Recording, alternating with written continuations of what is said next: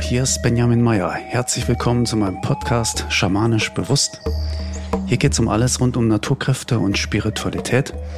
Und in dieser Folge erzähle ich dir, wie das Thema Schamanismus zu mir gefunden hat. Beziehungsweise äh, es geht um die Frage, wie bin ich dazu gekommen, Schamane zu werden?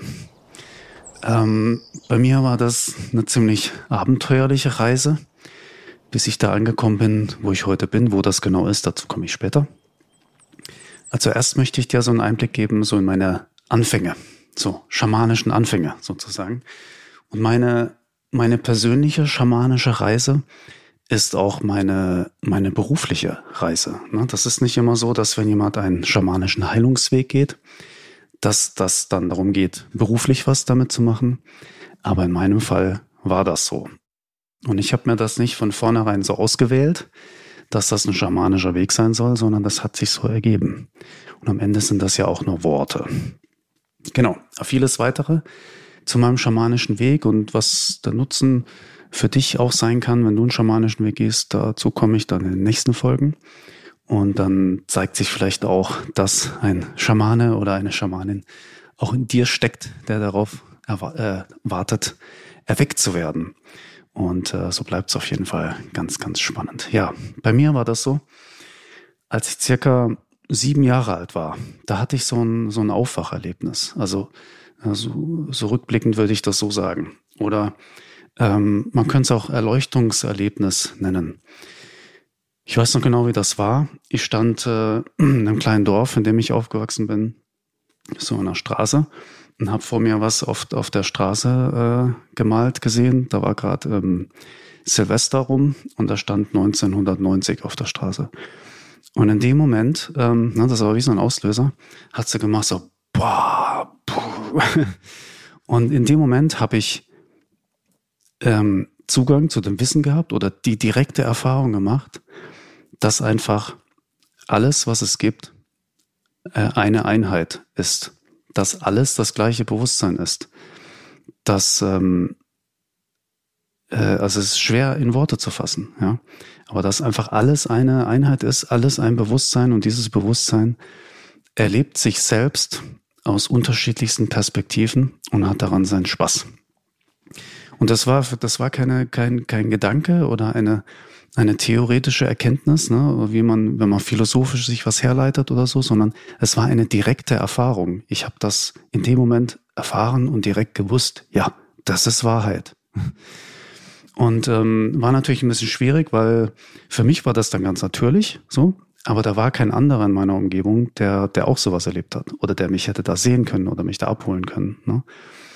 Und so ähm, natürlich als Kind beschäftigt man sich dann auch nicht weiter damit, weil ja keiner da ist, der, ähm, der das Große auch aufnimmt ne, und mit einem zusammen weiterführt. Deswegen ist das erstmal so einfach geblieben, stehen geblieben sozusagen. Und als ich dann so 13, 14 Jahre alt war, da habe ich dann angefangen, mich mit allen möglichen zu beschäftigen, was irgendwie so in Mystik geht und was mit Übernatürlichem, Nicht-Alltäglichen zu tun hat.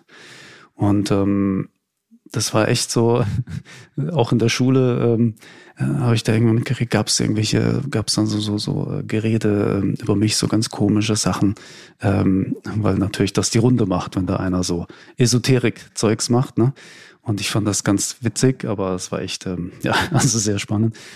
Und ähm, so, ja, während andere einfach Musik gehört haben, habe ich mich hingesetzt und abgefahrene Meditation gemacht oder Aurasehen geübt. Ja, das war dann, das waren meine Hobbys dann nebenbei.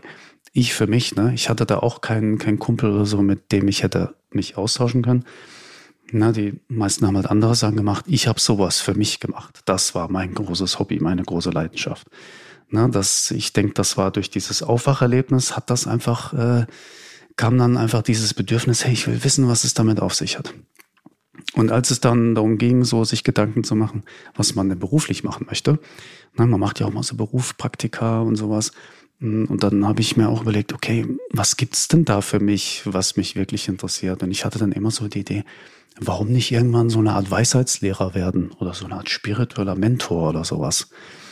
Und ich hatte natürlich nicht große Ahnung davon, aber irgendwie hat sich das richtig angefühlt. Ja.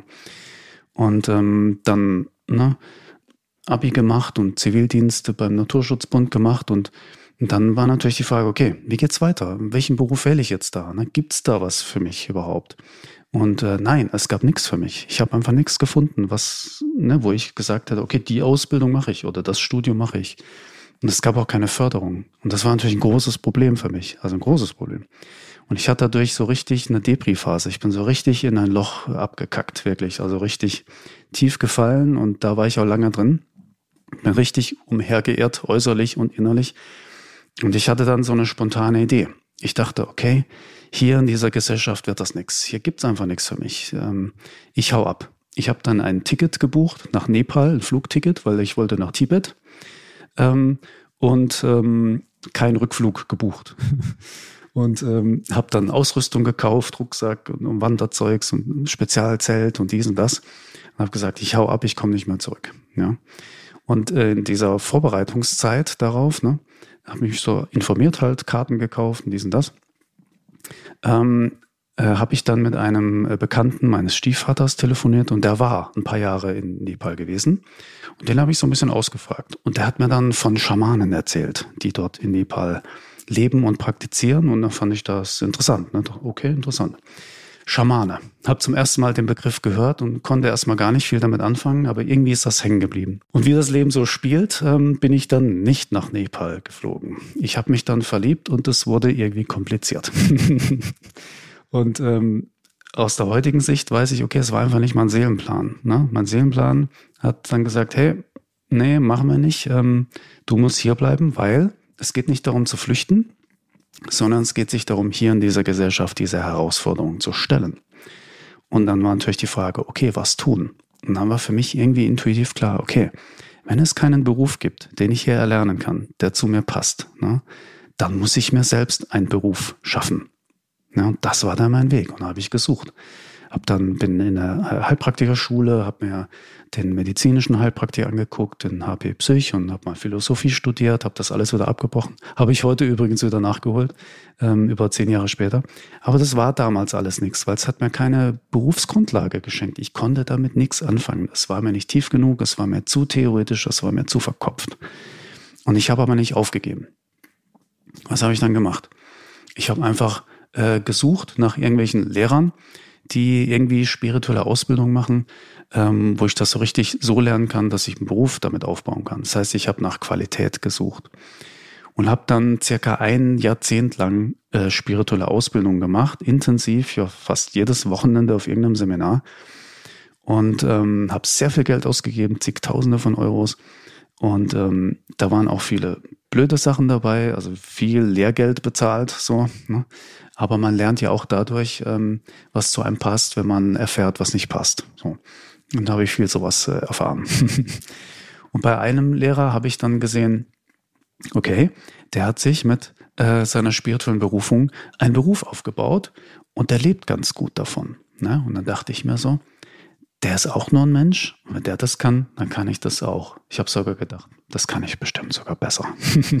Auf jeden Fall dachte ich, hey, der ist auch nur ein Mensch, ja. Warum? Der hat es auch gemacht und dann mache ich das auch. So. Und ähm, in diesen Ausbildungen habe ich dann wieder was von Schamanismus gehört und von schamanischer Arbeit und dies und das. Und da habe ich dann so Sachen gelernt, wie man mit Steinkräften, also mit Steinen energetisch arbeitet, mit Heilsteinen. Und hat sich so ein Kreis geschlossen. Ne? Weil als Kind, also seit ich kleines Kind bin, sammle ich äh, Kristalle. Ich bin so ein Mineraliensammler. Ne? Ähm, äh, hier, man kann es im Podcast nicht sehen, aber ich habe jetzt hier einen, einen Amethyst äh, in der Hand. Und ähm, den habe ich seit ich Kind bin. Ja? Und äh, das ganze Haus ist voll.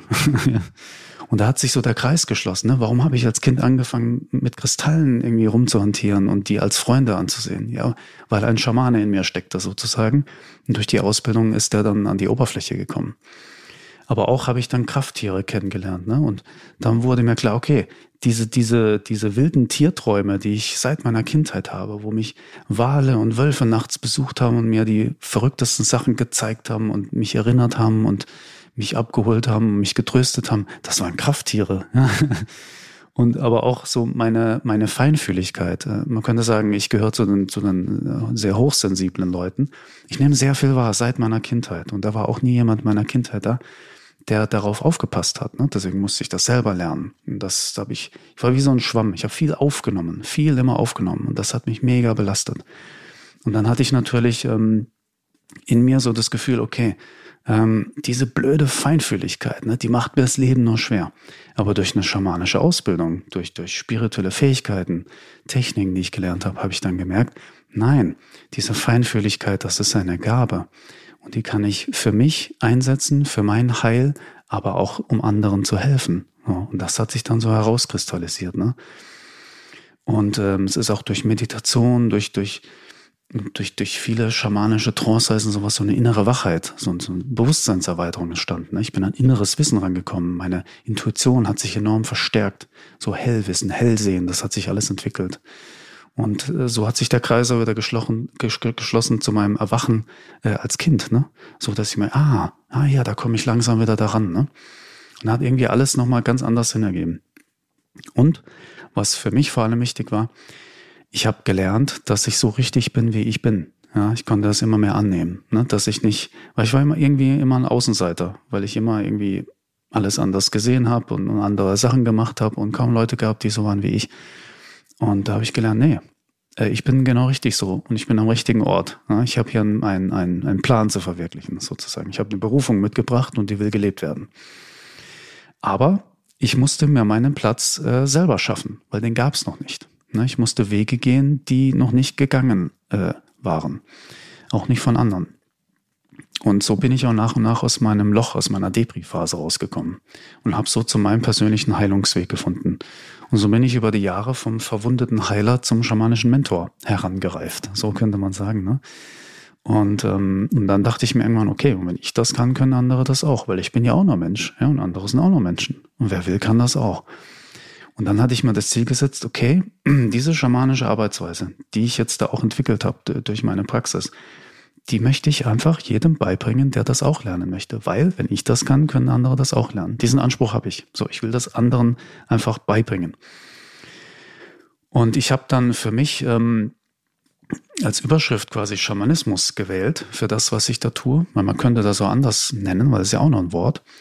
Weil einfach Schamanismus für mich das Praktischste ist an spirituellem, ja, an spiritueller Praxis, die ich gefunden habe. Also wirklich das Pragmatischste. Ähm, es ist alltagstauglich. Es ist prüfbar, für mich zumindest sehr viel nachprüfbar. Es ist frei und kreativ. Ich muss, ich muss unabhängig bleiben dürfen mit diesen Dingen. Das heißt, äh, ich konnte meinen spirituellen Weg gehen, ohne irgendein Dogma, ohne irgendein Glaube, sondern dadurch, dass ich selbst diese ganzen Sachen prüfen konnte. Ja, und das bringt so einen schamanischen Weg äh, mit sich. Man schafft sein eigenes Wissen. Und das ist genau mein Ding. Ne? Das finde ich total cool. Und beruflich habe ich dann erstmal als schamanischer Geistheiler gearbeitet, nebenher so ein paar Nebenjobs gehabt. Das war zwar hart, auch finanziell, aber der Wille war da und ich habe weitergemacht und irgendwann habe ich gesagt, so jetzt reicht's. Ähm, wenn ich die, die Energie und die Zeit, die ich in meine komischen Nebenjobs da stecke, wenn ich die jetzt auch voll und ganz in meine Berufung stecke, dann müsste das doch finanziell gehen. Ja, und dann habe ich, das war immer ein Risiko, aber ich habe gesagt, ich will das, ich mache das. Und dann hat das geklappt. Ja, dann habe ich viele Jahre nur die Praxis gehabt. Es ging eine ganze Weile, bis das richtig lief. Ähm, ähm, ne? Heute wäre es viel einfacher, mit so einer Praxis zu starten, weil die Leute offener sind und auch äh, man besser Menschen erreichen kann ne, durchs Internet. Damals war das noch nicht so. Und dann habe ich irgendwann angefangen äh, zu unterrichten, Seminare, ganze schamanische Ausbildung. Und dann hat auch für mich das Ganze nochmal mehr Tiefe bekommen und nochmal mehr Sinn ergeben. Und ich habe dann gemerkt, dass meine eigentliche Leidenschaft äh, nicht äh, ist, Sitzungen zu geben, das heißt für andere schamanisch zu arbeiten, sondern zu unterrichten. Ich liebe das einfach. Und ich habe gemerkt, dadurch kann ich anderen Menschen auch viel besser helfen, weil das nachhaltiger ist. Ähm, und die, die gerne Sitzung machen, die sollen die Sitzung machen. Und ich bringe das denen bei, wie sie Sitzung machen können. Und so ist viel mehr Menschen geholfen, weil viel mehr Menschen solche Sitzungen machen können. Und ich liebe es einfach, diese ungreifbaren Dinge äh, zu erklären und anderen einen Weg zeigen, den sie dann selber gehen können. Und wenn sie dann den Weg gehen und ihre eigenen Erleuchtungen haben, das, das finde ich einfach genial. Also da, da hüpft mein Herz. Ja. Das wünsche ich einfach jedem, so ein Aufwachen. Und dann durch die ganze Praxis, also bestimmt, also tausende Sitzungen, ich habe nicht gezählt, aber tausende Sitzungen über die Jahre und hunderte Seminare, ähm, bin ich so an mein schamanisches Erbe gekommen. Ne? Wenn man sich einer Sache intensiv hingibt, dann kommt so ein inneres äh, Wissen. Ne? So, wenn man in anderen Leben schon viel schamanisch gearbeitet hat, dann hat man da irgendwann wieder Zugriff drauf. Und bei mir war das so. Deswegen hatte ich plötzlich Fähigkeiten und Ritualabläufe und Techniken, die mir keiner beigebracht hat, sondern die einfach da waren. Dann gehe ich immer so vor, ich teste das intensiv, erst bei mir, dann für andere. Und dann ist bei mir die Frage, wie bringe ich das anderen bei? Weil das mir eben am meisten Freude bereitet. Das heißt, immer wenn ich was finde, was ich getestet habe, was ich gut befunden habe, dann finde ich auch einen Weg, wie ich das anderen beibringen kann. Und dann habe ich eben erstmal in Seminaren unterrichtet, ne, vor Ort bei mir in Freiburg.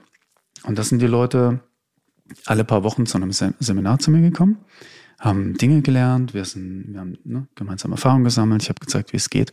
Ich war da immer sehr eingeschränkt, weil an einem Wochenende kann man die Leute nicht so mit dem ganzen Wissen befüllen und man kann nicht so viel machen, wie man denkt, weil alles äh, braucht Kapazität und Heilung braucht auch immer Kraft. Und deswegen war ich da immer sehr eingeschränkt mit den Seminaren. Was mir auch nicht so gefallen hat, ich habe, während die Leute zu Hause waren, hatte ich nicht so richtig Kontakt zu denen. Das heißt, ich konnte sie nicht richtig intensiv begleiten.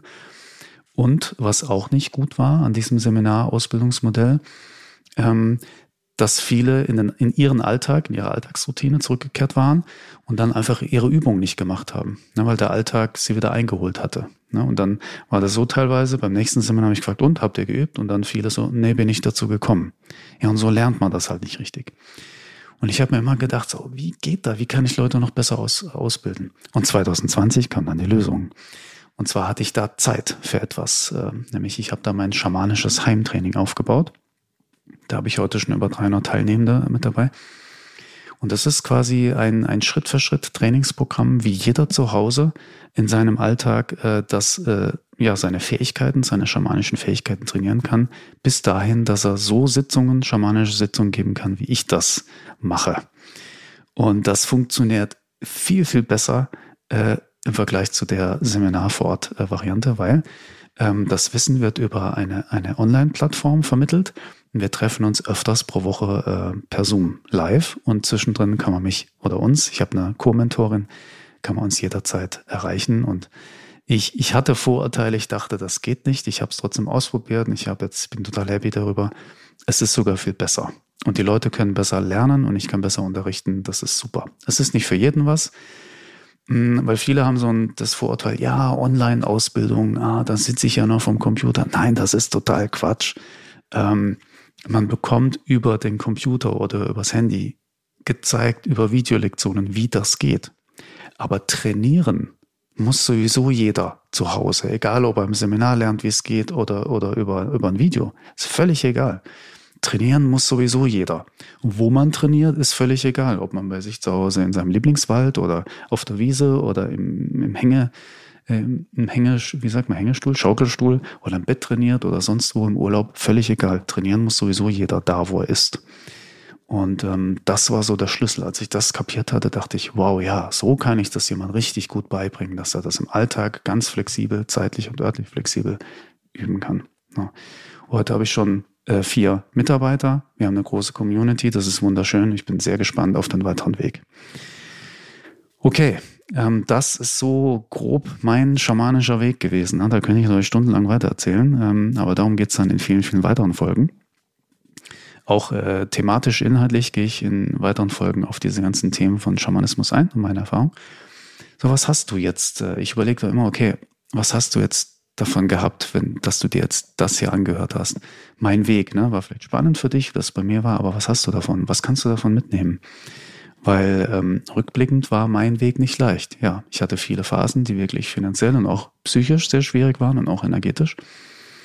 Aber ich bin meinem Ruf, äh, meinem inneren Ruf immer treu geblieben. Und auch wenn ich den phasenweise nicht mehr wahrgenommen hatte, ja, und das gehört dazu, habe ich mich daran erinnert, hey, da gibt's den Ruf. Und ich bin meinen Weg einfach weitergegangen daher kann ich dir hier mit auf deinen Weg gebe, äh, gehen, äh, mitgeben.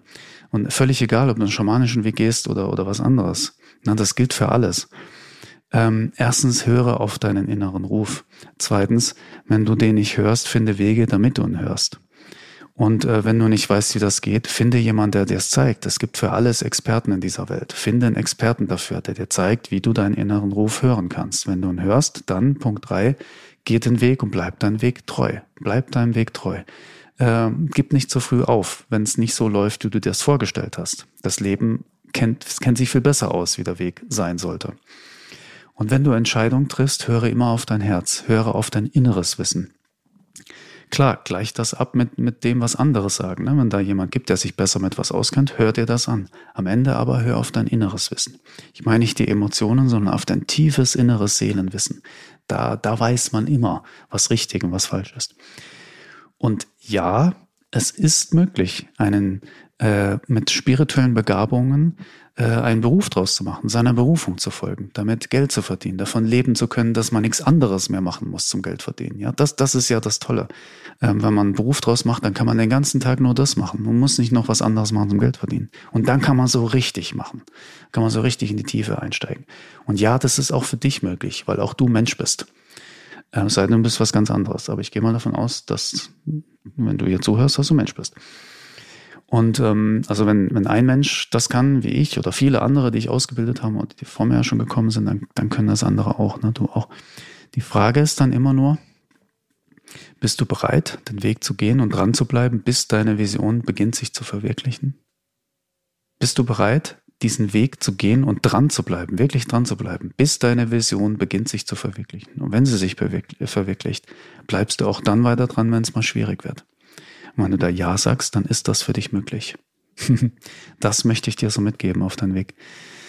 Ja, hm, abonniere sehr gern ähm, meinen Podcast in deiner Lieblings-Podcast-App und bewerte ihn auch äh, mit einer sehr guten Bewertung. Das unterstützt mich, wäre ich dir sehr dankbar. Und wenn du ein, zwei Leute kennst, für die das vielleicht auch interessant wäre, hier diese Folge der, äh, sich anzuhören oder, oder meinem Podcast zu folgen, schicke ihnen sehr gern den Link. Mm, ansonsten vielen Dank, dass du deine Zeit investiert hast und mir zugehört hast. Und dann hören wir uns hoffentlich in der nächsten Folge. Bis dann.